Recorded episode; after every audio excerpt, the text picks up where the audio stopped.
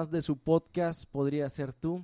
El día de hoy, ¿qué- ¿qué pasó aquí? Tenemos otro set diferente. Sí, señor, otro set diferente porque nuestro invitado es muy especial. Hace mucho que no lo veía, así que probablemente este capítulo esté un poco largo. Ramiro, ¿cómo estás? Bienvenido. ¿Cómo estás, mi querido Esli? Ya, ya es que yo te decía Esli. Y, Sí. y ahorita ya me estoy acostumbrando a tu nuevo nombre en Cristo. Te lo cambiaron como Pablo. Ándale. Pero muy bien, muchas gracias por invitarme. A ver cómo nos va. Claro, digo, nos va a ir bien. Digo, nos va a ir bien. Tú tranquilo, disfruta el viaje. Acuérdate, esa es la frase de ahora.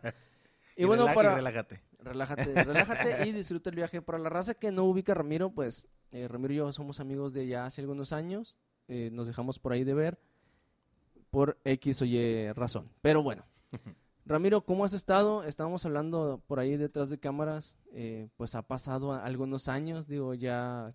¿Hace cuánto que no nos vemos? Pues, ¿qué te gusta? Nos llevamos bien poquita edad. De hecho, prácticamente somos de la misma edad. Yo creo que han de ser unos también 15 años. 15, entre 10 y 15 años, sí, son bastantitos. que no nos. Sí, pues nada más por redes sociales. Digo, De hecho, siguiéndote el paso. Gracias, gracias.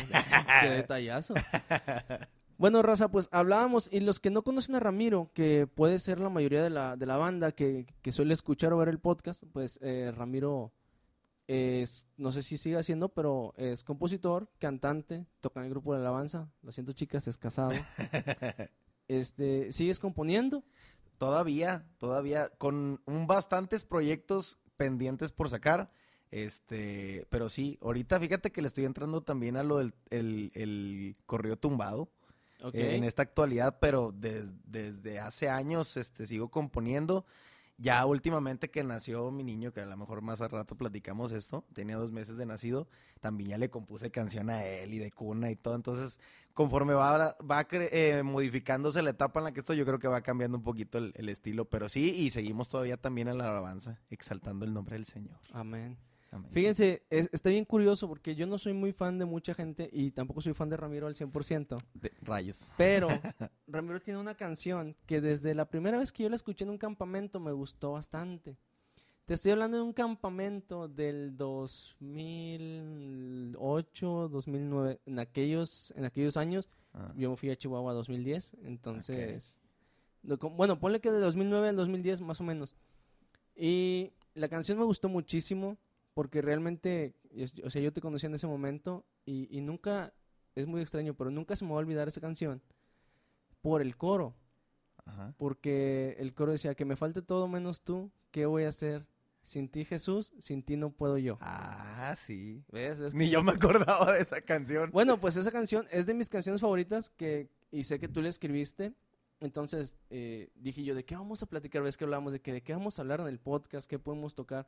Y me interesa saber, porque a lo mejor hay algunos alabancers por ahí que nos ven, cómo es, cómo es llevar una vida cristiana estando en el grupo de alabanza. Digo, porque mucha gente somos, eh, y me, me incluyo, porque somos de la idea de que ah, los de la alabanza nada más tocan y luego se salen de la iglesia y se van al Oxxo y no están en la predicación y regresan.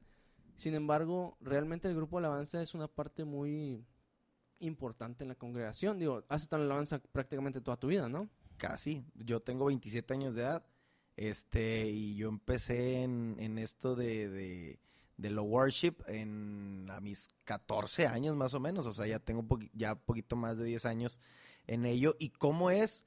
Fíjate que le acabas de dar al clavo. Yo creo que cuando uno va entrando, o sea, el primer, digamos, el primer interés que tienes es, me quiero ver arriba. Porque ese es, yo creo que ese es el interés de todo. Muchas veces decimos, y, y muchas veces la gente piensa que ah, inmediatamente un un- un estatus y un modus de adorador completo y, la verdad es que no, o sea, lo que, lo que te lleva muchas veces de manera prim- primer- primera a servirle a Dios y, a querer, por ejemplo, tocar un instrumento o a cantar, es el hecho de poder eh, hacer que se note, hacer que, que saber que, que la gente sabe que sabes incluso. Y yo creo que, que ese fue a lo mejor uno de los primeros puntos. Dijiste algo de que, oye, pues tocamos y te vas al Oxxo. Y a mí me tocó pasar por esa etapa en la que eh, muchos de los que estábamos, tal vez no habíamos concientizado de manera completa lo que era entregar tu vida al servicio y saber que vas ahí y vas y entregas todo y tienes que estar atento en el servicio y todo. Eh, han pasado muchos años y yo creo que, que cada, cada etapa de, la vida de un, de un alabancer, como le dijiste, este, va cambiando conforme a tu experiencia. Entonces, yo creo que eh, al principio no lo, no lo concientizas de manera completa, pero llega un momento en el que yo creo que cada uno de, los que están tocando ahorita o de los que han tocado, llega un momento en el que el Señor los va a encontrar, de alguna otra forma tienen su proceso y posiblemente cambien su manera radical de, de alabar como, como me pasó también. Y que es algo realmente difícil muchas veces como sentar esa, esa cabeza de decir, ok, ahora no es que seas público en la iglesia, o sea, no es que seas una persona pública o que seas famoso en la iglesia. Sí. Sin embargo, eres un referente en la iglesia, porque, sí. a, bueno, nos tocó ir a una iglesia muy grande como el Templo del Salvador mucho sí. tiempo, que tiene uno o dos grupos de alabanza y que no se suben los mismos y se van rotando.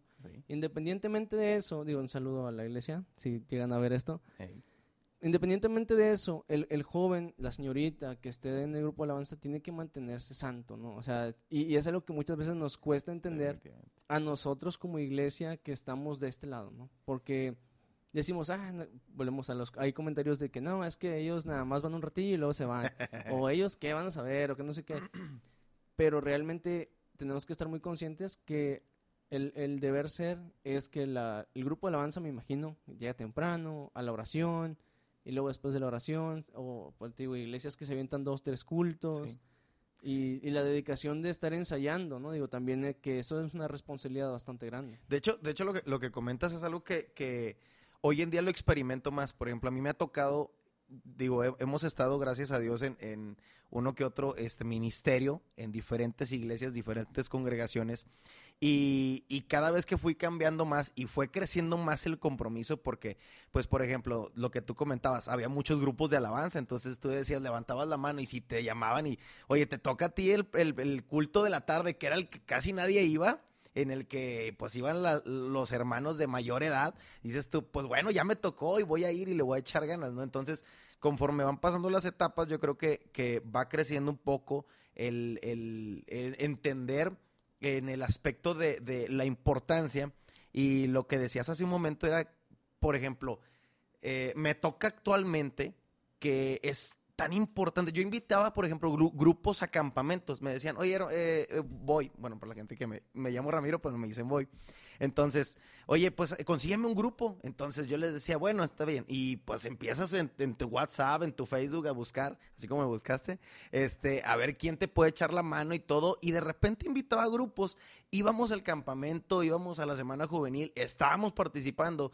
Y era muy normal que la raza de repente ya se acababa la prédica y se bajaban y como que no mostraban muchas veces interés o la responsabilidad de, encontrar y de poner atención a la prédica. Y yo creo que actualmente es algo tan importante que haga clic la alabanza con la prédica, con si hay un testimonio y con todo ello, porque si no, a veces, digo, Dios va a hacer de todos modos lo que Él quiera hacer, pero qué mejor que todos fluyan en el mismo sentido. Sí, y algo, eso que estás diciendo es algo bien crítico porque a mí me ha tocado que muchas veces cuando te invitan, bueno, yo no soy alabancero, no toco ningún instrumento. Sí es, sí es, canta con su voz. Canto, sí. Pero bueno, muchas veces te invitan y te sientes esa, ese rockstar que realmente no eres. O sea, sí. se nos olvida que no vamos a tocar para la iglesia, para el pastor, para la persona que nos invitó. O sea, estás yendo a hacer ese, ese pream, ese pre, abrir la brecha para que el pastor eh, o el predicador en este caso encuentra una iglesia ya en comunión por, por el tema de la alabanza. Sí. Y muchas veces por eso, bueno, no sé si te ha tocado que es algo muy, muy delicado tal vez en las iglesias, eh, que a veces no se siente nada en la alabanza. Ay, bastantísimas veces. O sea, a veces estás cantando, tío, porque me, una vez, este, por ahí mi novia mis saludos, una vez ella me dijo, ¿sabes qué? Llegó un tiempo en donde yo sentí, o sea, yo no sentí nada de la alabanza y está bien raro, sentí que era como un show, como si hubiera ido a un concierto. Sí. Y, y, está muy triste porque hay conciertos en donde puedes sentir la presencia de Dios, claro. ¿no? Y, y, eh, por allá iba mi, mi, otro comentario. ¿Cómo, digo, es un ramo muy amplio al hablar del tema de la alabanza, pero me quiero centrar en, en, específicamente en ti y hacerte una pregunta que se vuelven dos preguntas. Ah, no, no te la sabías. la primera es, ¿cómo mantienes los pies en la tierra una vez que como, como ministro de alabanza, para no decirles alabanza, se pueden ofender, eh, empiezas como a agarrar ese vuelo de que la gente te empieza a conocer y dicen, ah, mira, va a tocar él. O, o dicen, ojalá que toque él porque toca mejorcito que el otro, Ajá. porque ha pasado. Y la segunda, te digo que se convierte en dos. Una vez que haces eso, me imagino que te llegó a pasar así, entras a esta etapa en donde quisieras componer tu propia música. O sea, Ajá. ¿cómo, cómo, es, ¿cómo llegas a ese momento? Va. La primera, de hecho, ahorita que estabas platicando, eh, un paréntesis, sí me ha pasado muchísimas veces. O sea, que tienes ese sentir de Dios no hizo nada. O porque esa es nuestra mentalidad, decir Dios no hizo nada y Dios siempre está. O sea, la palabra de Dios dice, donde dos o tres en mi nombre estén ahí, ahí voy a estar yo. Y a veces se nos olvida eso y entonces eso de repente crea una desesperación porque tal vez yo puedo estar, Señor, y yo consagrarme y yo ayunar y, y orar tal vez en la semana para que, y orar por el programa para que Dios haga algo y ver que muchas veces tal vez no hay respuesta en la iglesia en la que estemos, en, el, en un evento especial, etcétera. Obviamente eso te, empieza a causar cierta desesperación humana que eso puede como despriorizar lo que estamos buscando, que a fin de cuentas es contagiar el, el corazón de las personas e eh, de alguna manera alinearlas a la voluntad de Dios, lo que Dios va a hacer en ese momento. Entonces, pero ahí entra el, con solo dos personas, con solo tres personas que, que reciban, eh, eh, se cumple la promesa. En la pregunta que me hacías, este, ¿qué era qué? la primera, La primera pregunta, porque te agarraste vuelo, ¿ah? Está Sí. bien, está bien, no pasa nada. es que no me quería quedar callado.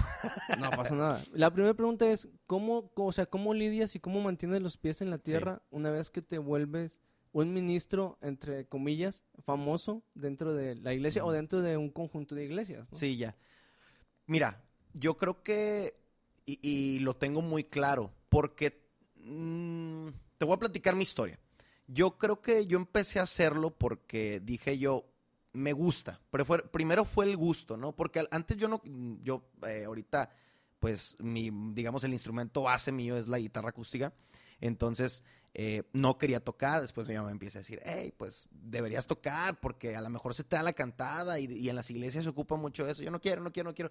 Voy a una primer clase y, y esa es la que me gancha por, en cierta manera. Entonces empiezo a hacerlo.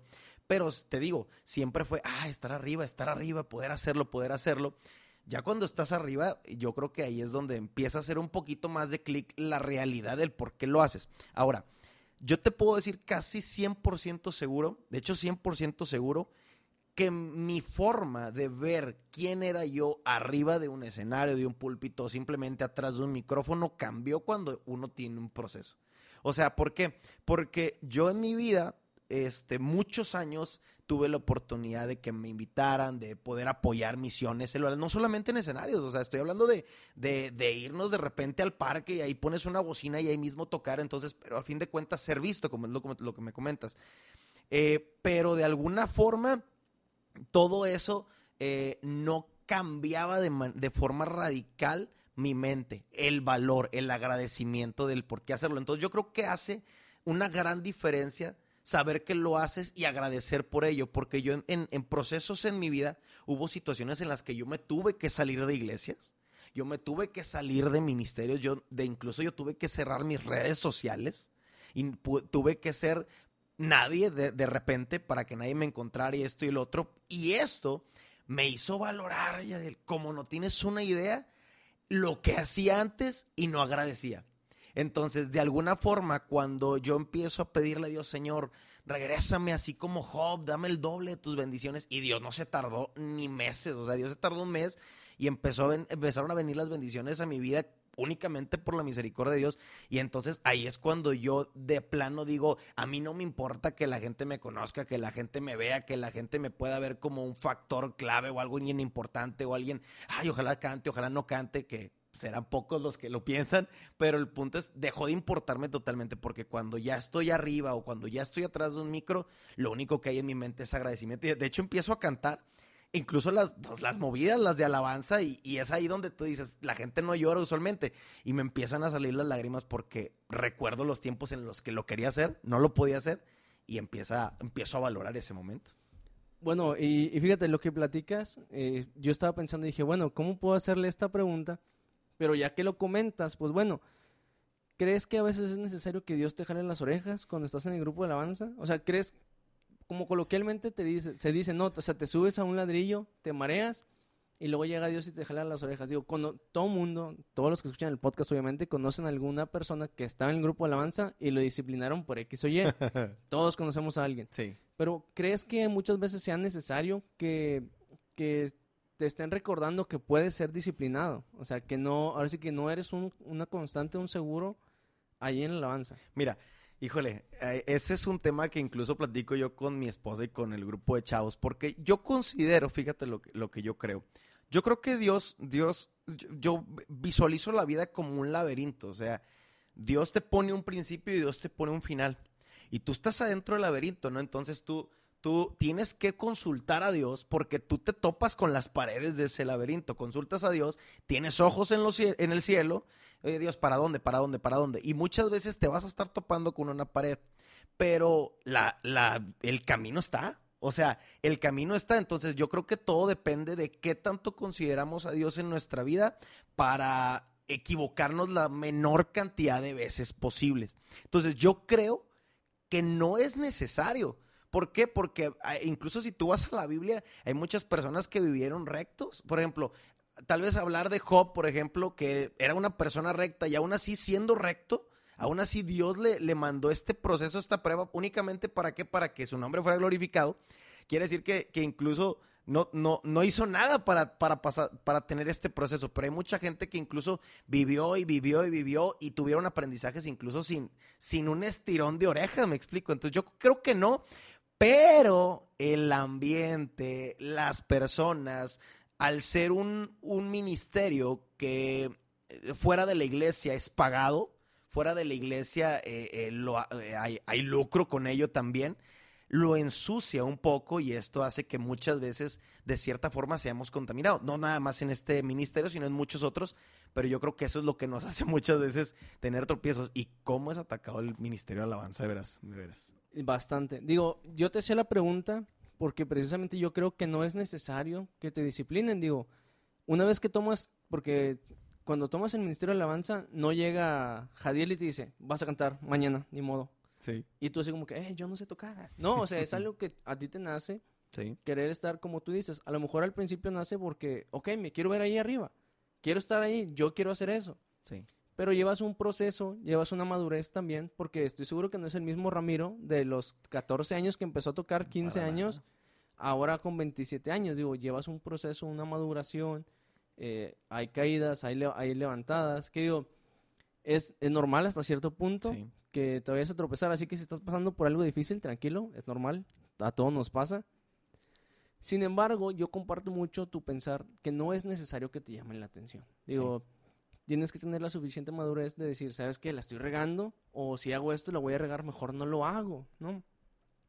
Eh, Ramiro, ahí, ahí te va, lo porque quiero, es que me, me intriga un poco por el hecho de que no recordabas la canción que yo te dije hace un momento. Sí.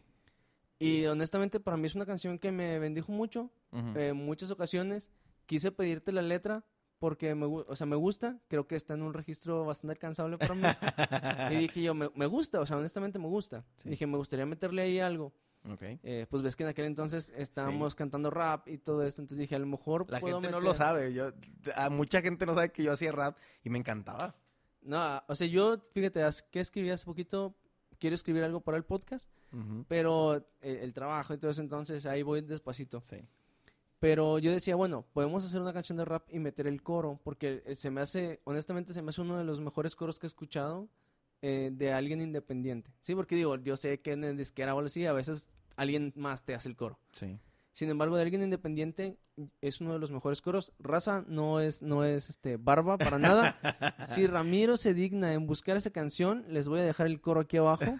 Si estás en, en YouTube, si estás en Facebook, pues va a estar aquí arriba, ¿verdad? Ok. Bueno, regresando al tema. este, yo quisiera saber cómo es, o sea, cómo es un día de escritura para Ramiro. ¿Por qué? Eh, Y te voy a decir por qué. O sea, no es como que, eh, volvemos a lo mismo, no es como que yo sea tu super fan de que, ah, Ramiro, Mm. sí, no, lo quiero. Sí te quiero, obviamente, te amo el Gracias. amor del Señor. Qué como- bueno que lo aclaraste. como, no, es lo que te decía antes de, de cámara. Yo, yo oro por todo el mundo y yo los amo en el amor del Señor a todos mis hermanos porque Dios ha sido muy bueno conmigo. Entonces, yo no tengo más que agradecimientos. Pero quiero saber cómo es este proceso de escribir una canción. O sea, llegas, te sientas y primero buscas una melodía. primero buscas una letra o lo vas haciendo al mismo tiempo? O sea, ¿cómo, cómo llegas a ese punto de decir, me gusta esto para la canción? Va. Bueno, primero sí depende mucho del, del estado anímico que traigo. Este, por ejemplo, y, dándote un ejemplo así rápido, el año pasado, agosto del 2020, eh, salí con COVID. Aquí en mi casa, mi esposa y yo, mi niño pues todavía no nacía en ese Ya me hice un PCR aquí, banda, ahí en la puerta, no tengo nada. eh, de anticuerpos, antígenos y todo aquí. Pero bueno, el punto es que este fue en agosto del año pasado, ya tiene un año. Entonces, eh, en, la etapa, en ese tiempo yo estaba en home office eh, del trabajo, estaba en otra empresa. Y mi esposa, terminando esas dos semanas, mi esposa se fue a trabajar, siguió trabajando y yo me quedé solo. Y a mí no me había pasado, pero me vino una soledad enorme. Muy poquita gente sabe.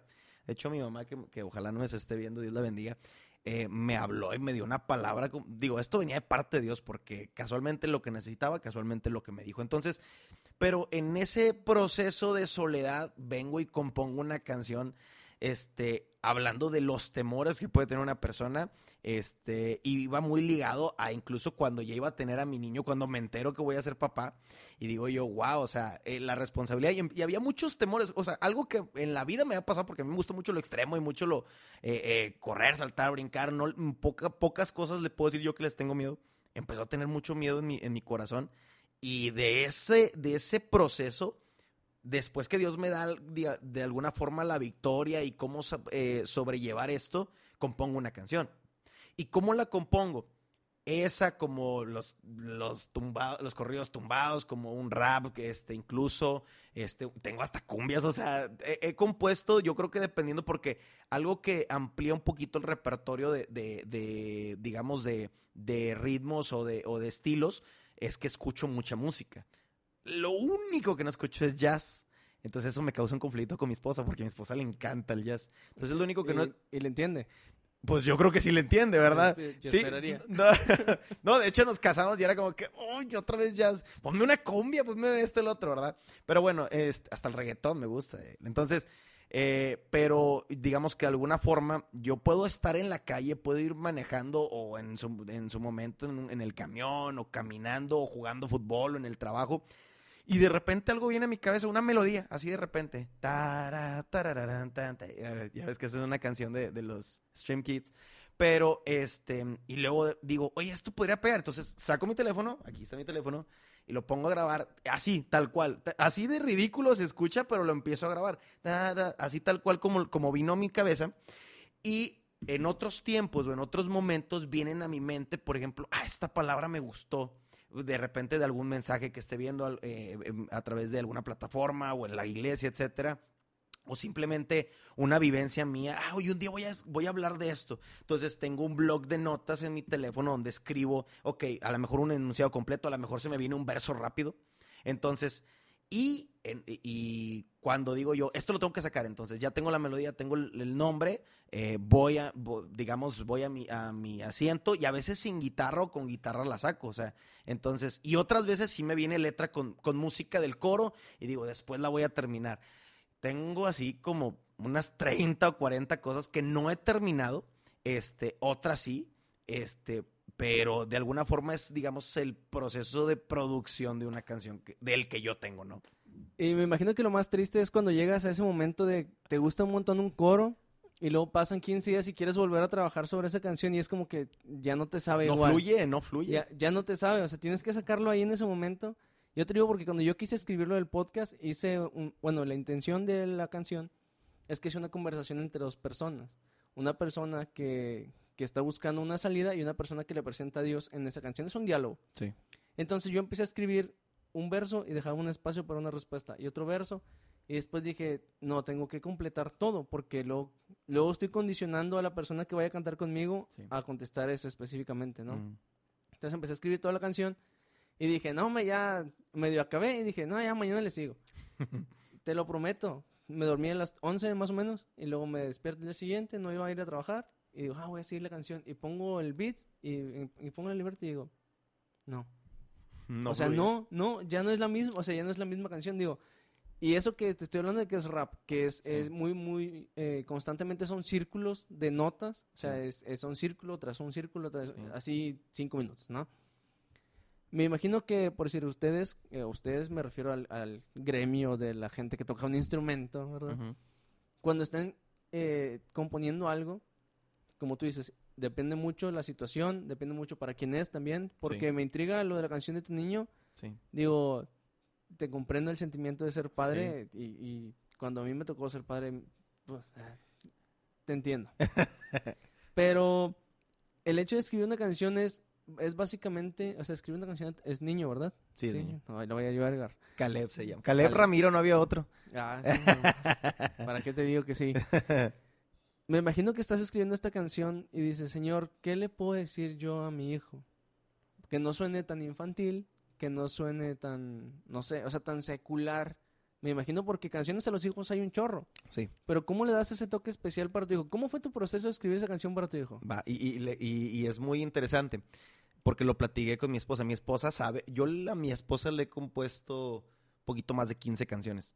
Eh, a ella únicamente. Yo creo que, que y, y me exige, me sigue exigiendo el álbum. ¿Cuándo me lo vas a hacer y cuándo me lo vas a hacer? Pero el proceso creativo para, para un álbum es muy complicado, hay pocos ingresos y, y poco tiempo. Pero bueno, entonces, pero eh, en ese aspecto ella me decía, ¿cuándo le vas a...? Porque ella estaba embarazada, yo le compuse esa canción cuando estaba embarazada. Entonces, eh, eh, es, es real lo que me dices. Hay muchísimas canciones para bebés, para niños, para esto y lo otro. Entonces, me decía yo, ¿cuándo le vas a componer? ¿Y cuándo le vas a componer? Le dije, cuando me fluya. O sea, cuando yo sienta, o sea, cuando venga un pensamiento a mí. Y es que soy una persona, considero yo, que muy seguido tengo espasmos de, de pensamientos, de pensares y pensamientos así como que, hoy la luz amaneció así y le, le mando de repente audios a mi esposa para que, no sé, se enamore, ¿verdad? Pues si me está viendo la quiero mucho. Entonces, Raza, eso, fíjate que Sí. er- eres de las pocas personas que he escuchado que mm, constantemente quiere enamorar a su esposa. mm, Banda, es, es un gran consejo, es un gran consejo. Digo, Ramiro tiene 27 años, son un matrimonio joven. Entonces, si tú estás pensando en casarte o tienes poquito de haberte casado, no dejes de enamorar a tu esposa nunca. Ni un solo día. Hazla sentir elegida todos todo el- los días, que ella sienta que te despertaste y dijiste, otra vez, ¿sabes que La volví a elegir hoy. eh, Y ese es el secreto. Esto es un secreto milenario, banda, anótenlo. ah, eh, Yadil para presidente ahora. Sí, hazla reír, haz de cuenta que te escucha, hazla reír, hazlo, hazlo bendecirse. Pero bueno, sí, definitivamente. Entonces, considero que soy una persona así. Y de repente dije yo, tengo que componer algo sin verlo. O sea, porque no le he compuesto algo ya conociéndolo. Ya tengo dos meses con, ya tenemos dos meses con nuestro bebé. Pero cuando no lo veía, dije yo, ¿qué puedo escribir? Definitivamente iba a ser algo totalmente diferente, porque iba a hablar de algo que no ha pasado.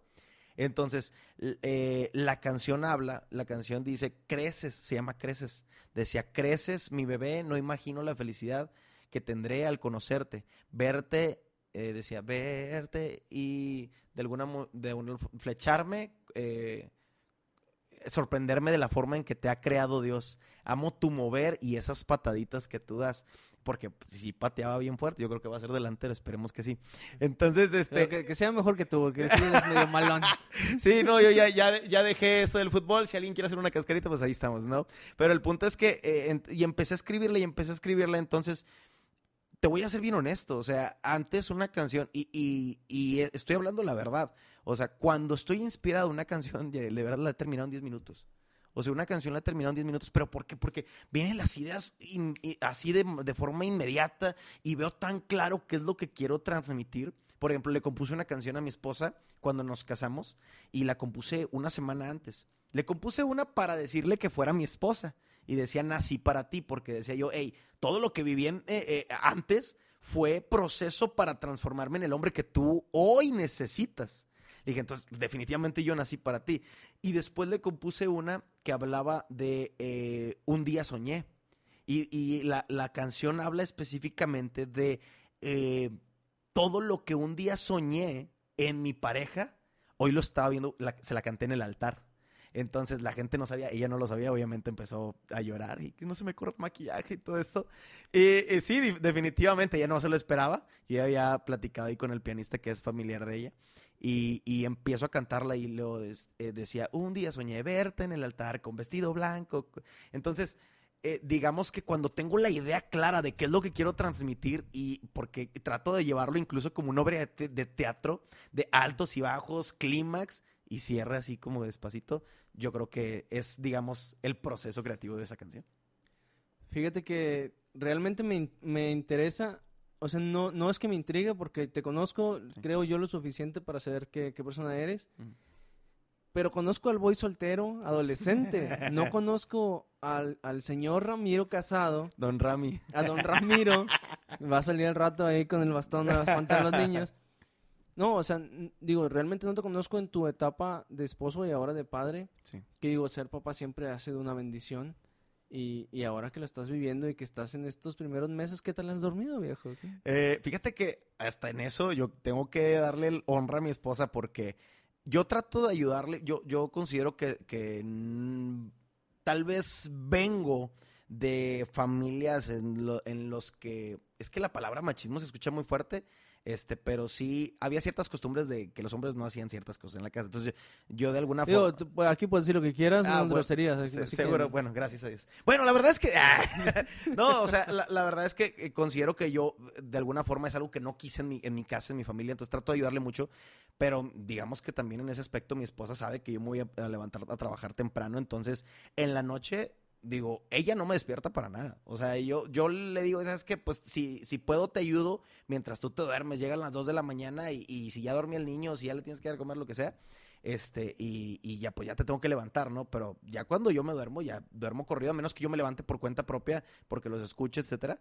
Pero en ese aspecto me, me deja dormir, entonces, pero que ella es terca porque le digo, hey, duérmete, o sea, en las tardes, duérmete, ya estoy aquí, pero ella está enamorada de su bebé, literal. Sí, es que es el instinto maternal, viejo. me, me sorprendió, eh, me sorprendió. En serio. Sí, definitivamente, porque no, yo la conocía, fíjate, mi esposa fue extraña, nos caímos mal, o sea, tuvimos todos los procesos, todos los procesos que puede haber entre hombre y mujer, o sea, nos caímos mal, después fuimos muy buenos amigos, después fuimos quedantes, luego nos dañamos totalmente y después eh, fuimos y volvimos a ser novios hasta de repente ya, ya casarnos y haberla conocido en también la conocí en etapas y ella me conoció en etapas en las que dices tú, no estoy muy orgulloso de platicarlas y verlo en lo que ella se ha convertido literalmente. Yo estoy muy sorprendido de ese instinto materno y sobre todo el gran plus que Dios te pone al cuidado de tu hijo. Es impresionante. Fíjate que tocaste un punto que creo que nunca hemos tocado en el podcast, el, el tema del noviazgo. Eh, digo, llevar un noviazgo es un proceso bastante complicado. Sí. Raza, si no tienes novia, tranquilo, Dios tiene alguien para ti, no te estreses. Digo que me sorprende mucho lo que comentas porque es poca la gente que lleva ese proceso. Sí, te soy muy honesto. Eh, yo, tengo, yo tengo novia ahorita, hablábamos hace un poquito. Cuando yo, eh, mi novia y yo fuimos novios de secundaria. Y luego no- ahorita somos novios Eso no me lo sabía. Ah, Para que veas, hay secreto, hay Ah. secreto. No, pero por decir, cuando fuimos novios en secundaria, y, y yo siempre lo platico porque así fue. Yo iba caminando para mi casa y la vi a ella caminar con su papá. Ah, Y le dije a mis camaradas que si llegan a ver el podcast, arrepiéntanse pecadores. Primero, vengan a los pies del Señor y luego confirmen mi historia.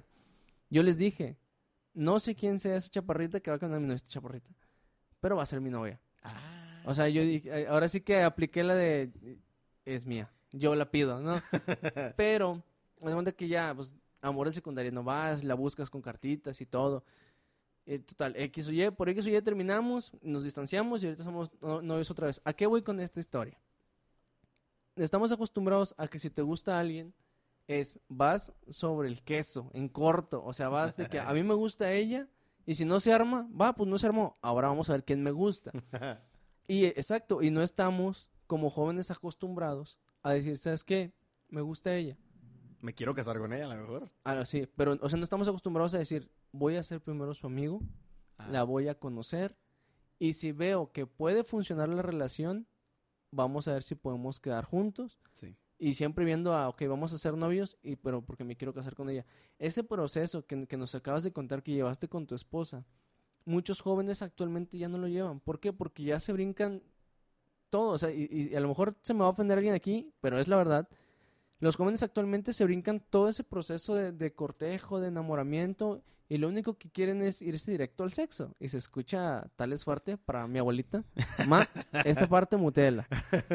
Pero hay que hablar, de, eh, bueno, eh, una de las cosas que hacemos en el podcast es hablar derecho. Sí. Y, y no, o sea, aquí no censuro a nadie. Yo, lo que quieras decir, Porque, bien. porque podría ser tú. Podría ser tú. Exacto, o sea, lo que te platicaba ahorita el nombre también Sí. del podcast. Sin embargo, nos hace falta, o nos hace falta esta generación que actualmente está creciendo, que sepan que todo cuesta. Sí. Tener una relación exitosa, tener un matrimonio exitoso, cuesta. O sea, te costó años de conocer a la persona, años de un noviazgo, a lo mejor uno o dos años de estar comprometido Sí. y los primeros años de construir un matrimonio sólido, ¿no? O sea, en ese aspecto, ¿tú qué nos puedes decir? ¿Cómo fue tu proceso con tu novia? O sea, No, bueno, con tu ahora esposa. Con mi ahora esposa. Bien largo, bien largo. Mira, eh, es algo que traigo fresco, porque ahorita le damos, le doy muchas gracias a Dios porque eh, nos puso al frente de un grupo de jóvenes.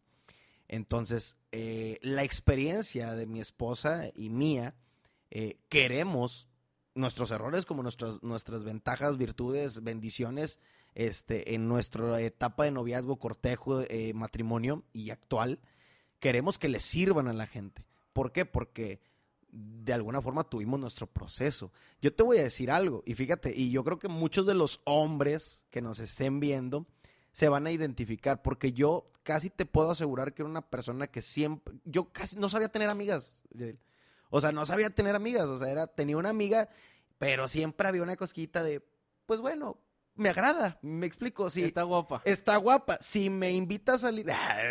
Si, si e- me- si ella me invita a mí, no le voy a decir que no. No se le dice que no a una mujer. No, entonces yo no sabía tener amigas. Yo incluso casi podía eh, a- eh, gritar a los cuatro vientos. No existe la amistad entre hombre y mujer y no existe y no existe. Casi era de esos. O sea, entonces eh, debo confesarte que mi esposa, ahorita mi esposa, cuando éramos amigos, Oye, de las primeras veces que, que la conocí, le aventé una. Oye, ¿cómo está? Oye, eres muy guapa, ¿verdad?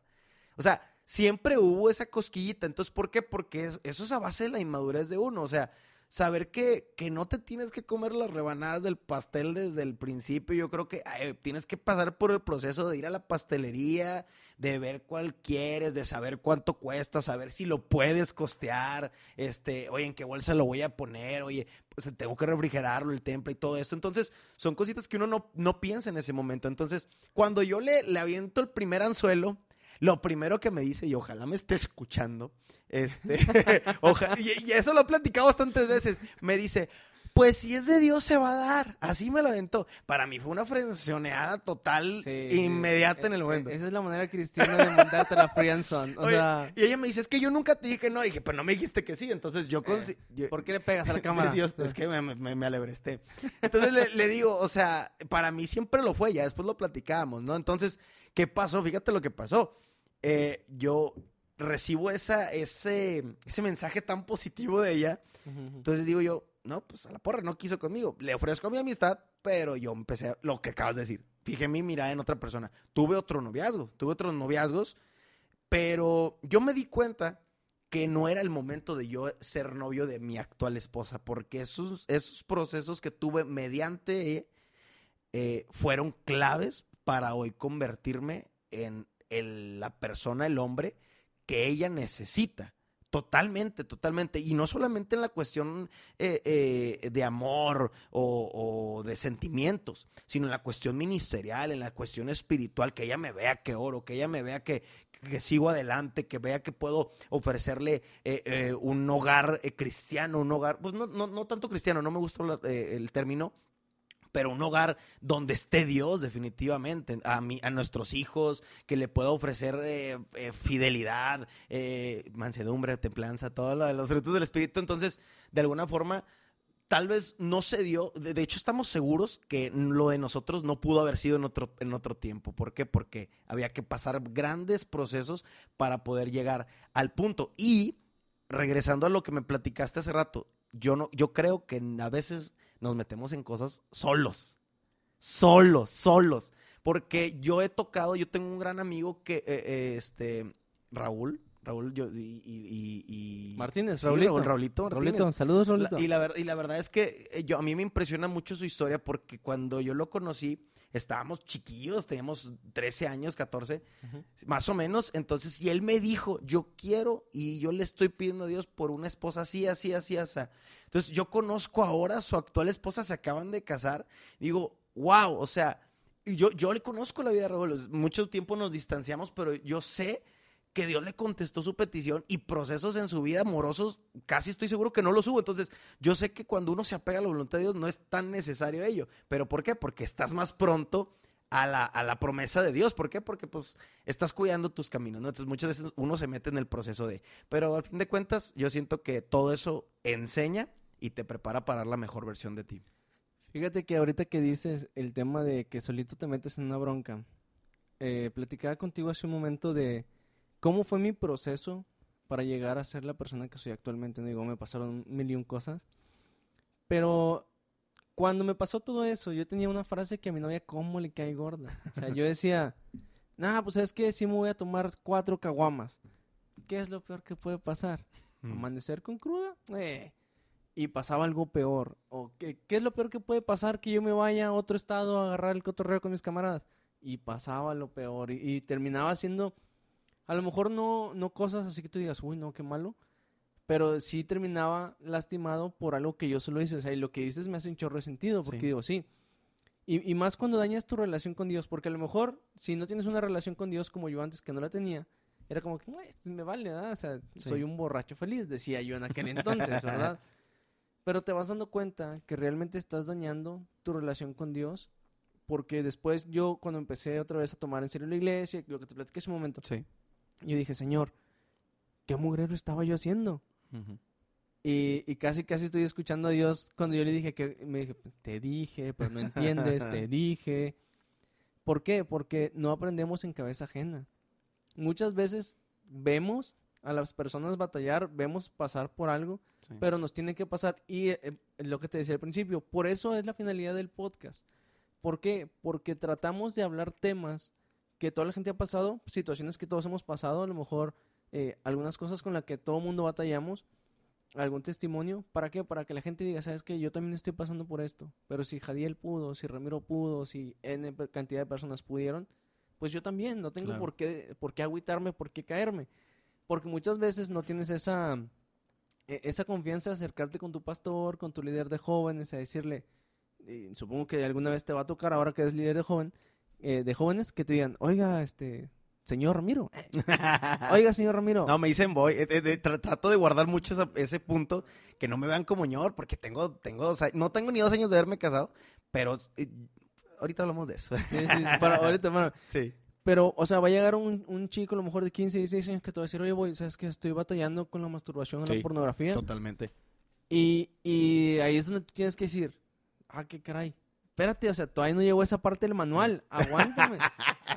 Yo todavía no lo paso, déjame lo paso. O sea, porque realmente, digo, no, no, no hay que fingir que no ha pasado. Todos hemos pasado por algo así. Ajá. Y si no lo has pasado, no te pierdes de nada, viejo. Tranquilo. O sea, está- estás bien así. sí. Realmente. Yo siempre digo en el podcast que no es necesario tener un testimonio para que la gente vea a Dios en ti.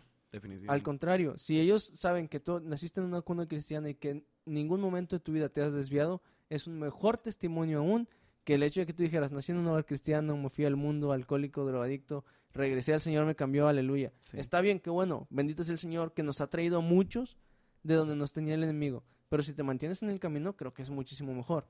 Ahora, ¿cómo te has, te has puesto a pensar? Digo, no, está tu esposa, me hubiese gustado que estuviera para preguntarle aquí y tenerlos a los dos preguntando las cosas. Pero te has puesto a preguntar, digo, tienes poquito, me imagino, con eso, pero ya te ha tocado tratar algún caso así muy delicado. O sea, ¿cómo ha sido tu acercamiento con los jóvenes en ese aspecto? Sí, me ha tocado. Eh, bueno, ahorita estoy trabajando de alguna forma con el liderazgo en la iglesia en la que nos encontramos. La iglesia es la iglesia Nuevo Pacto, es pastoreada por el pastor Jorge y Maribel Cantú. Aquí les, les los nombro, los honro. Entonces, este, pero, pero, eh, ahorita estoy con ellos, pero trabajando con jóvenes, mm, para gloria y honra de Dios, ya tengo unos seis años más o menos, seis, siete años. Sí me ha pasado.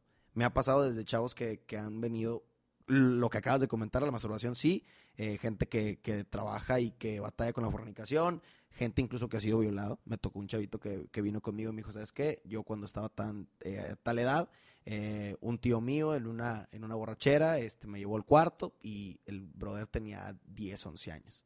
10, 11 años, abusó de mí, es algo que solamente una persona sabe, no sé qué hacer. Entonces, y, y, y creo que es tan necesario en este aspecto estar inviscuido en este tipo de temas, conocer algo de ello. ¿Por qué? Porque eh, yo considero esto, yo creo que Dios te pone, Dios te pone exactamente donde necesitas estar.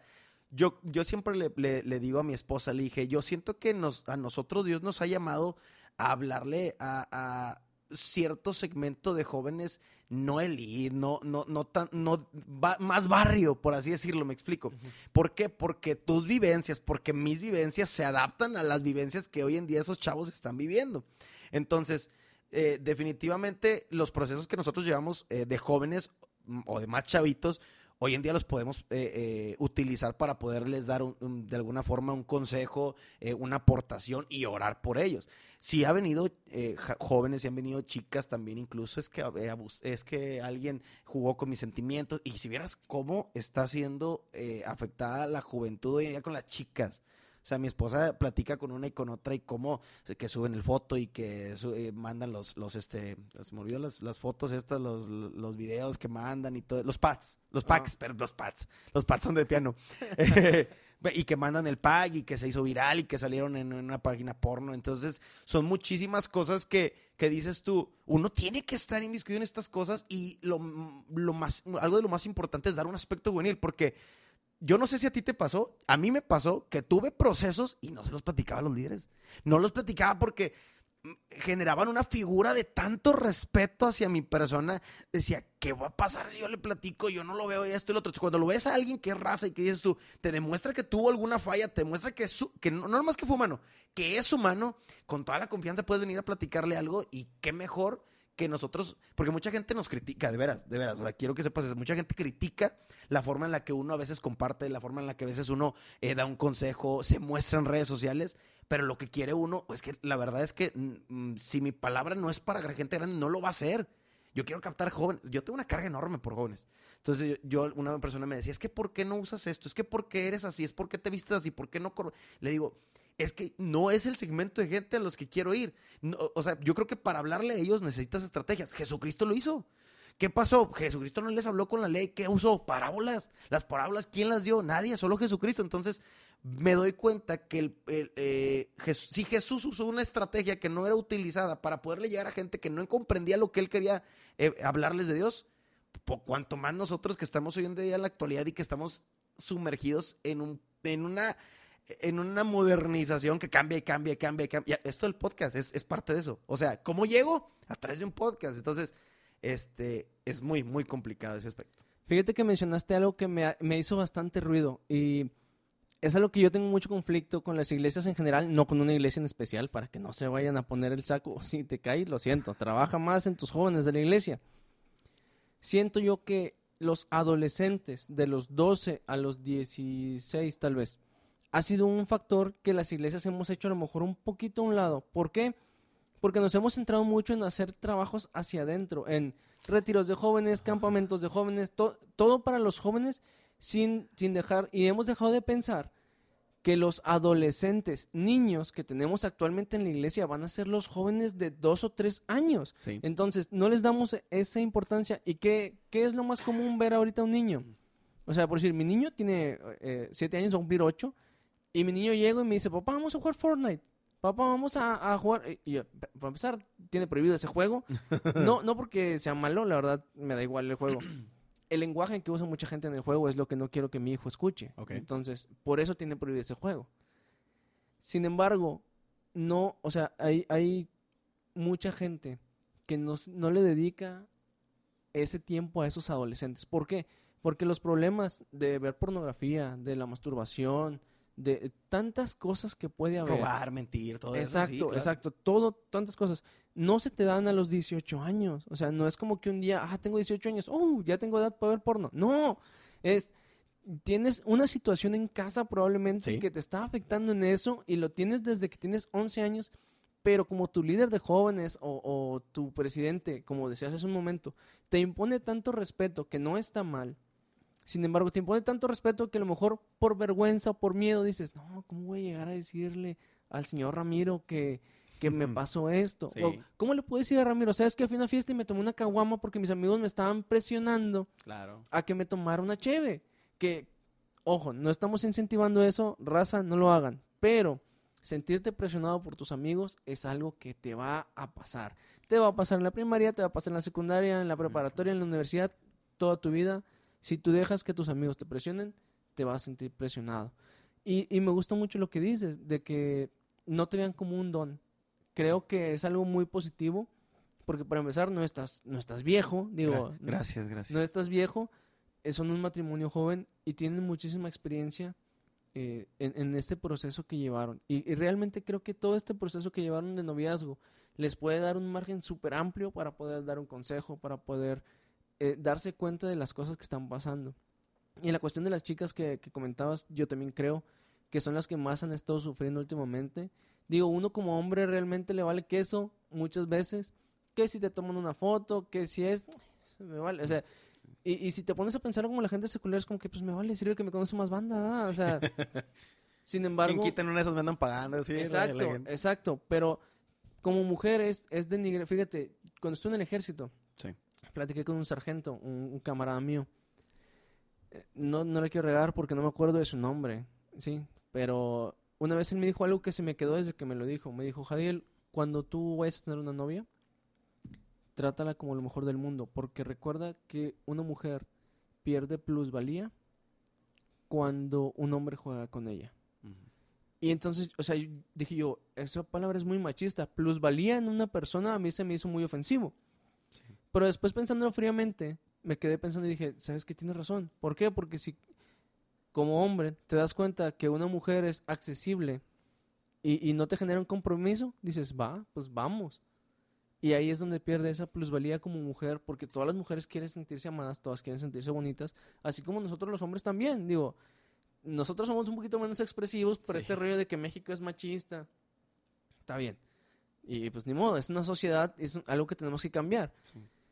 Pero en las mujeres, sí, nosotros como hombres tenemos esta, este trabajo eh, muy actual, en esta actualidad más, de hacer lo que decía en su momento, de hacer sentir a la mujer amada todos los días, de Sí. que ella pueda tener esa confianza, de que su novio, su esposo, su prometido, la ama y, y puede estar tranquilo porque me ha tocado en experiencia propia y en experiencia de otros amigos ver hombres que juegan con las mujeres, ver mujeres que juegan con los hombres y después se están quejando de que no los quieren y todo. O sea, Sí. también tienes que ser muy consciente de eso. Eh, Ramiro, casi estamos terminando. La verdad es que la plática está bastante interesante. Eh, te- como hablamos al principio, estábamos pensando, ¿qué vamos a hablar? ¿Qué vamos a hablar? y gracias a Dios que, que se ha ido dando el tema Sí. muy natural. Antes de entrar a unas preguntas que te quiero hacer para, para finalizar, me gustaría escuchar un poco cómo, qué diferencia ves tú de el Ramiro de 14 años o, o 13 años que empezó a tocar la guitarra, realmente no, no tengo una edad muy exacta, a la, a la edad que empezaste a tocar y en el grupo de alabanza, a el Ramiro de 27 años, ¿qué diferencia ves tú en, esa, en ese niño adolescente que inició con esa visión de que quiero que me vean arriba? A el Ramiro de 27 años que ya piensa, quiero pensar Ramiro, quiero pensar que ya piensa en voy a subir a ministrar una iglesia. Sí. Mira, eh, en la cuestión musical, igual. ¿Por qué? Porque, y cualquier músico que nos esté viendo te lo va a decir. Como músico, nunca terminas de aprender. Nunca, nunca. O sea, yo te puedo decir que empecé eh, sabiéndome tres acordes y ahorita me sé siete, me sé ocho. O sea, el, el punto es que yo creo que en lo musical, yo, yo opino que em, sigo en esa etapa de aprendizaje de, y esto me va a llevar al otro punto. Yo no me considero, fíjate, fíjate lo, deslumbrante de esto. Yo siempre le digo a la gente que me conoce que no les digo que soy músico. O sea, yo no les digo que soy músico. Uno, porque no estudié música. La verdad es que no lo estudié. Eh, lamentablemente quiero decir que no sé leer tablaturas. O sea, este, no estudié música. Entonces fue algo que por gracia divina de- del Señor y pura, pura, pura misericordia se nos dio. Y sé que se nos dio para levantar obras.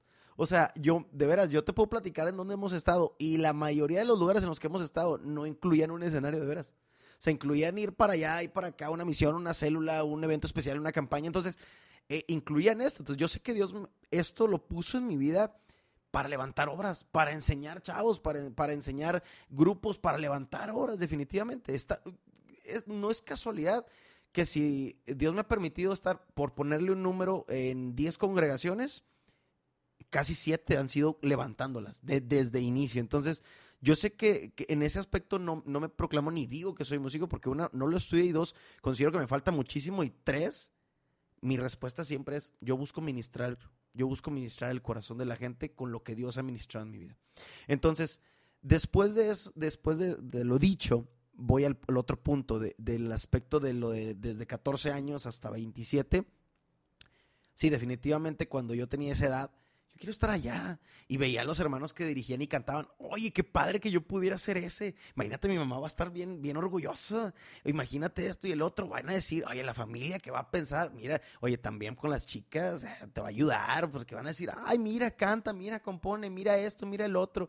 Entonces, sí posiblemente fue el primer, el primer pensamiento, pero hoy, hoy te puedo decir que tengo muy, muy, muy claro la responsabilidad con la que uno toma, y ya ni siquiera digo el micro, a veces se nos va la luz, pero con la que uno toma el lugar para poder hablarle a la gente, hablarle a la congregación y poder ser instrumento. Yo, de veras, yo, a mí me, me, me da mucho sentimiento, me da mucha nostalgia cuando estoy cantando, o es, porque yo también no me considero cantante, yo nada más ministro. Oye, yo canto cuatro o cinco canciones y ya traigo la voz por sin ningún lado. ¿Por qué? Porque no, no, no sé. Bueno, sí conozco técnicas, pero no las hago porque yo me enfoco en la ministrada y en la ministrada. Yo soy de old school, literalmente. O sea, yo no me enfoco, ay, que quiero la tesitura y que cuidar la voz, porque yo me enfoco en que la gente reciba y yo recibir también. Pues si se puede, uno también puede hacerlo. Te, voy a interrumpir, En eso que dices de yo recibir, muchas veces a mí me toca apoyar en la iglesia. Yo, soy, yo soy el Saavedra de la iglesia donde yo voy. Gloria a Dios. Dios bendiga a Saavedra. Que Yo, yo voy y pongo el audio y me checo las cámaras y todo para las transmisiones.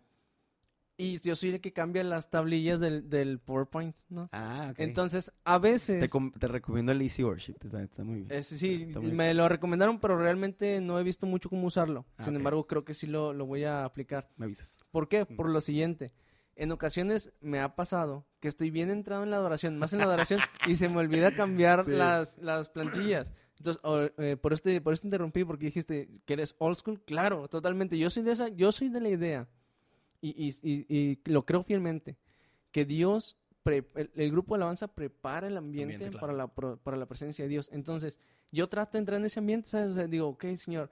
Y luego, no sé, sublime gracia, ¿no? Que es muy muy solemne, muy, o sea, tiene un mensaje muy tremendo, ¿no? Está sublime, y estoy yo, y de repente, tengo que cambiar, y, ya me, quedé atrás tres, cuatro diapositivas, ¿no? Y todos volteando para acá para el salir. y todos así como que viéndome, y yo, ay, perdón, hermano, se me olvidó. Eh, levantando la mano, ¿qué, qué, pasó? Ándale. Pero sí, totalmente de acuerdo contigo, disculpa que te interrumpa. No, no, no, no pasa y, y, te lo digo, o sea, entonces, uno, uno también dices tú, yo quiero ser ministrado y al mismo mira, es bien difícil dar algo que no tienes. Y, es, me ha tocado ir a, es que estamos hablando de algo, de algo que pasa en todos lados. Me ha tocado ir a lugares en los que me ha pasado ser, estar enfrente, por decir, eh, eh, la actividad y, y estar de este lado. Entonces, cuando yo he estado de este lado, donde, donde tú, tú tienes, la iglesia de alguna forma prepara ambiente también. Sí, claro, la alabanza tiene que estar súper orada y súper super consagrada para que algo pueda pasar. Y tú como iglesia, este, pues estás de este lado, ¿no? Pero tú también tienes tu proceso en la semana para ir. Ahora, si vas a un culto, pues te recomiendo que vayas a más cultos en, la semana. Si está cerrado por COVID o esto, conéctate a las transmisiones. Pero eh, a lo que voy es, ya me tocó una vez estar de este lado y pensé y dije, no hombre, no, no están transmitiendo nada ahí enfrente. Ese fue mi pensar, fíjate. No están transmitiendo nada, yo no estoy sintiendo nada. Entonces dije yo, oye, pues si Dios nos ha hecho a nosotros, eh, eh, nos ha dado autoridad algunos nos han llamado a ministrar el corazón de las personas. Yo me empecé a ministrar solo. Solo, solo. Y empecé, no, hombre, empecé. Dice mi esposa que yo terminé tirado de, de, tanta presencia que, que Dios por su misericordia empezó a derramar sobre mí. Entonces dije yo, realmente eh, sí, sí tiene mucho que ver lo que, lo que ofreces allá enfrente, pero también mucho tiene que ver lo que uno haga de este lado. Claro. Eh, Definitivamente, ¿por qué? Porque a mí me ha tocado ir eh, también de lo, ya de enfrente, oye, y yo sé que, y, y yo de repente hago en mi cabeza, es que, señor, ¿por qué no hace clic? Si oré, si ayuné, si preparamos las canciones, si oramos como grupo, el- está saliendo todo bien, los cortes y esto y lo otro, ¿por qué no está fluyendo? Y cuando pasa eso, de repente empieza una vocecita, no, no lo haces bien, no, esto no lo otro, entonces tú sabes de dónde viene esto, o sea, el, el mugre chamuco ah, que, que de repente nos empieza a decir. Entonces cuando yo digo, hey, yo voy a ministrar mi corazón. Y una vez que yo ministre mi corazón, si alguien es mi- ministrado por la misma presencia que yo estoy invocando, es, es ahí donde se cumple. Dos o tres en mi nombre estén, ahí va a estar Dios. Claro, y también, exacto, comparto muchísimo que la congregación tiene que ver porque el grupo de alabanza o el predicador desviviéndose enfrente bien llenos del Señor y uno acá viendo TikTok, ¿no? O sea, pasa. Entonces, sí, O llegando tarde. ¿eh? Pues, oye, ahí- sí, eso no pasa en los cristianos, Ramiro. Yo no sé a qué iglesia vas tú que la gente llega tarde. Sí, Allá en otro lado. Sí, o sea, la iglesia creo que es en, en Marte. Marte, de allá los, los, los hermanos en Marte y llegan tarde. Pero bueno, Ramiro, vamos a pasar a la parte final. Eh, no sin antes agradecerte que hayas abierto las puertas de tu casa, que No, te hayas dado un espacio. Realmente muchísimas gracias. Y, realmente me gustaría seguir la plática, pero también por cuestiones de tiempo, pues no podemos ahí de aventarnos tanto tiempo, ¿verdad?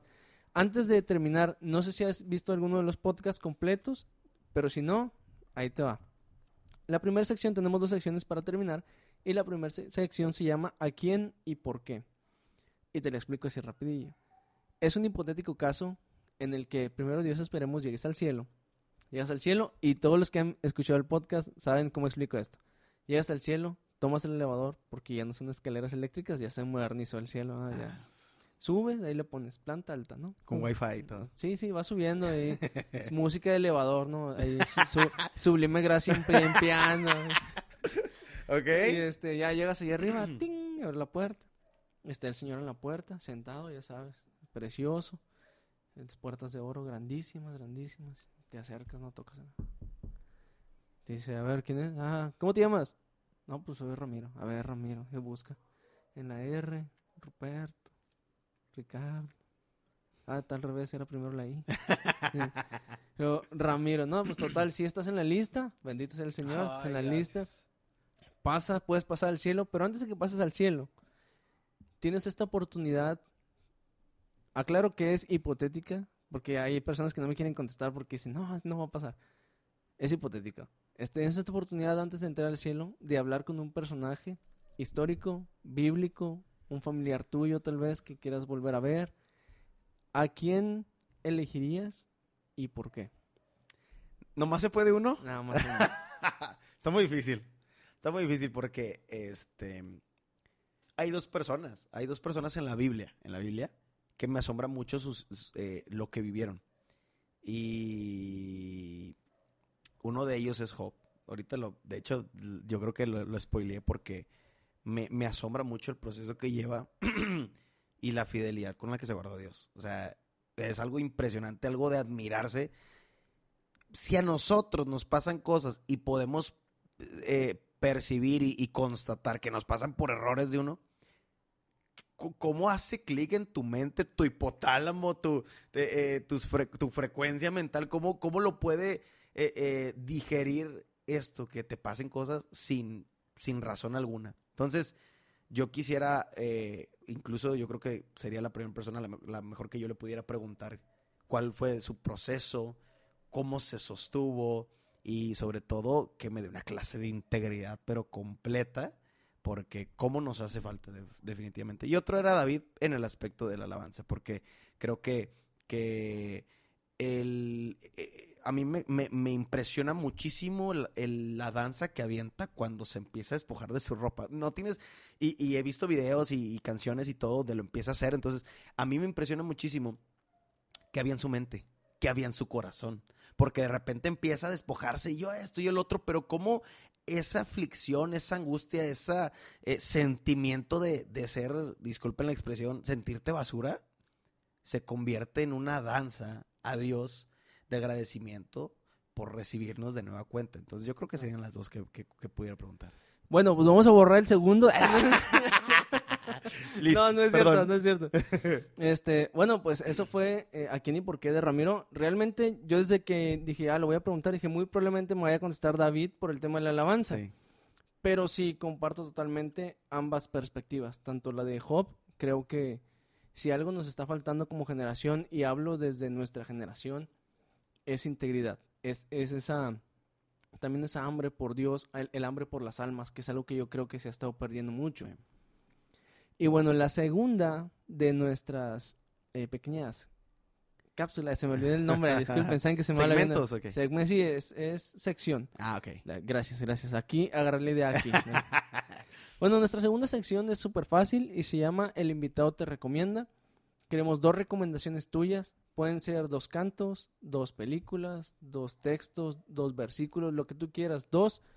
Puede ser cristiano o no cristiano. Obviamente nos vas a recomendar ver Resident Evil o El Aro o algo así. No, Sí. recomendaciones de dos cosas en este aspecto que ya te comenté que, que tú leas, veas, escuches, que te dejan algo. Siempre que tú lo que tú dices, sabes que yo veo esta película, yo escucho este canto y me deja esto. Wow. Eh, ok. ¿Dos cosas nada más? Nada más dos cosas. bueno, Nada eh, más dos cosas. Aquí no tengo ni una. no, mira, eh, definitivamente la primera es, y, y es que también esto es parte de, de mi idiosincrasia, y es, y es con Dios todo, sin Dios nada. Entonces, yo sé que es un contexto grandísimo hablar de Dios, pero ese es mi, porque no sé quién llega a esto y posiblemente llegue gente que va a decir, estos brothers, ¿de qué están hablando? ¿Por qué hablan tanto de Dios, de la iglesia, del proceso, de esto, lo otro? Pero tal vez pararon aquí, tal vez aquí le dieron clic y pararon y, y a la gente que está escuchando esto, yo lo único, lo primerito que te quiero decir es, yo he constatado que con Dios lo tengo todo y sin Dios lo tengo, no tengo absolutamente nada. Pruébalo.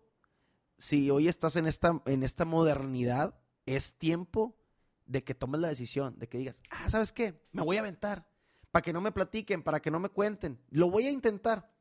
No juzguemos antes de no saber cómo, le fue, cómo nos va a nosotros en la feria. Tú pregúntate y tú sé partícipe este y date cuenta que, que la experiencia que puedes tener es totalmente diferente. Y la segunda, convive mucho con tu familia. O sea, yo actualmente, yo le platicaba a mi esposa que quedan pocas cosas del Ramiro de antes porque me salía a jugar fútbol todos los días, me salía eh, este de repente, o sea, tenía muchas actividades, tuvimos una etapa con exploradores súper padrísima que, que me encantó de, de, de- de el aspecto de lo extremo. ¿Ibas a decir algo? Eh, sí, eh, perdón. Dime, dime. Si alguien conoce a un líder de exploradores, díganles que los estoy buscando para que participen en el podcast, por favor, porque no me contestan en Facebook. Ah, bueno, yo tengo uno. Entonces, este, y, y em, convivan con mucho con la familia, porque eh, era lo que me refería. Yo creo que hoy en día, eh, de estar en la calle, de tener muchas amistades, hoy mi grupo ha sido, digo, conozco, gracias a Dios me ha dado la oportunidad de conocer gente preciosa, gente hermosa, gente súper padrísima y de buen ambiente, pero creo que mi grupo se, se redujo mucho y queda mi familia. Entonces yo gozo impresionantemente de mi- mis tiempos con mi esposa, con mi hijo. Si viene mi papá, viene mi mamá, paso un tiempo precioso con mis hermanas.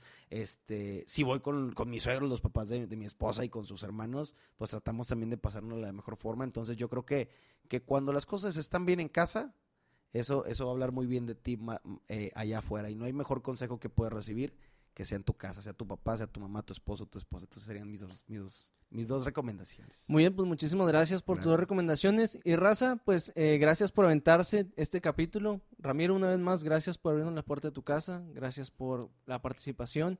Y antes de despedirnos y de que te despides de la audiencia, ¿dónde te puede seguir la gente? ¿Dónde está tu congregación? Por si quieren, les queda cerca, pueden asistir. Sí, estamos, eh, Iglesia Nuevo Pacto, estamos en, eh, ahí más o menos por Ruiz Cortines, está en el municipio de Guadalupe. Quien quiera más detalles, pues con, con toda confianza me pueden buscar en Facebook. Estoy como Ramiro Cantú. Tengo una página que ya la tengo bien desatendida, este, donde subía música y pensamientos. Eh, Boy Cantú, así de Boy de niño y Cantú de Cantú, del apellido. Es, de veras, de veras. Tengo un canal en YouTube que también tengo súper desatendido, que también se llama Boy Cantú. Y estoy en Instagram también como Boy Cantú 7. 7 porque cumplo yo el 7, mi esposa cumple el 7, yo cumplo el 7 de mayo, mi esposa cumple el 7 de octubre y nuestro niño que le cumple el 7 de junio. Entonces, vámonos con los 7. Ok, ok. Perfecto, pues si les queda la congregación de eh, Ramiro, voy. El grupo Es- se llama Impacto. El, el- perdóname, el grupo de jóvenes se llama Impacto. Tenemos reuniones eh, un martes y un martes no. Ahorita estamos en pandemia y eh, por lo que hubo del rebrote estamos en, en- en, eh, a través de streamings en Facebook. Este, pero quien, quien pueda y quiera asistir, con toda confianza estamos para servirles. Cualquier cosa, pueden agregar a Ramiro a sus redes sociales, denle like a su página y si tienen alguna duda, pues ahí lo tienen, hermanos, para que se acerquen con él. Antes de despedirnos, agradecerles primeramente a toda esa gente que nos escucha en Spotify, eh, como si siguen la página el día de hoy. Bueno, este capítulo va a salir como tres semanas después, pero el día de hoy que estamos grabando, nos llegó la notificación en Spotify de los países en donde escuchan el podcast y estamos muy agradecidos. Todo el equipo de producción, a mí no pudo estar el día de hoy, pero estamos muy agradecidos con ustedes y estamos agradecidos con Dios primeramente, porque son países ni siquiera de habla hispana Mira. en donde nos están escuchando, eh, llámese Singapur, Irlanda, Brasil, eh, Finlandia. Entonces, Hay que Eh, hacernos internacionales. Digo, aquí, como siempre lo hemos dicho, la Biblia es para Dios, primero que nada. Y nosotros simplemente somos vasos que el Señor se digna en usar. Y bueno, raza, si les gustó el podcast, denle like ahí en el Facebook. Suscríbanse al, al canal de YouTube para que sigan viendo por ahí. Y esténse pendientes de los capítulos que vienen. Vienen cosas muy interesantes, vienen eh, diálogos muy interesantes, muy directos. Y bueno, no los voy a spoilear, pero muchísimas gracias por vernos. Ramiro, ¿te quieres despedir de la Pues audiencia? muchas gracias este, por el tiempo.